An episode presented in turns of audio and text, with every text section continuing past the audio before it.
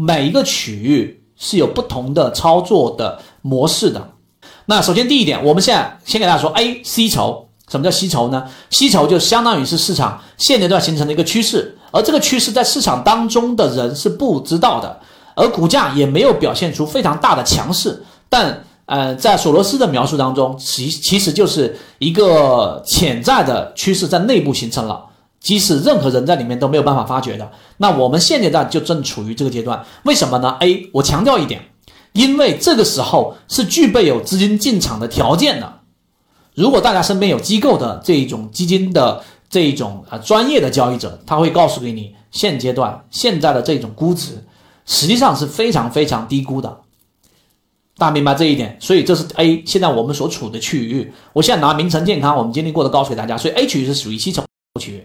，B 区域是属于试盘，属于往上突破黄金回踩成功。B 区域是我们加仓比较多的，是我们重仓区域，后面我们就要经历了年后回来。C 是控盘区域，经历了一波上涨，大家可以打开名城健康。那 B 区域就是控盘，就突破一一波，在我们的这个模型当中给大家说过，类似于二买吧。对吧？一波强势上行，回踩中枢内站稳，大盘呢就出现一波 B 点回踩站稳。OK，这就是我们说的黄金回踩。那这后面的下一个阶段，然后到控盘，控盘就会缩量上涨，大量的前面的短线 B 区域的，你在 B 区域拿了百分之二三十利润了，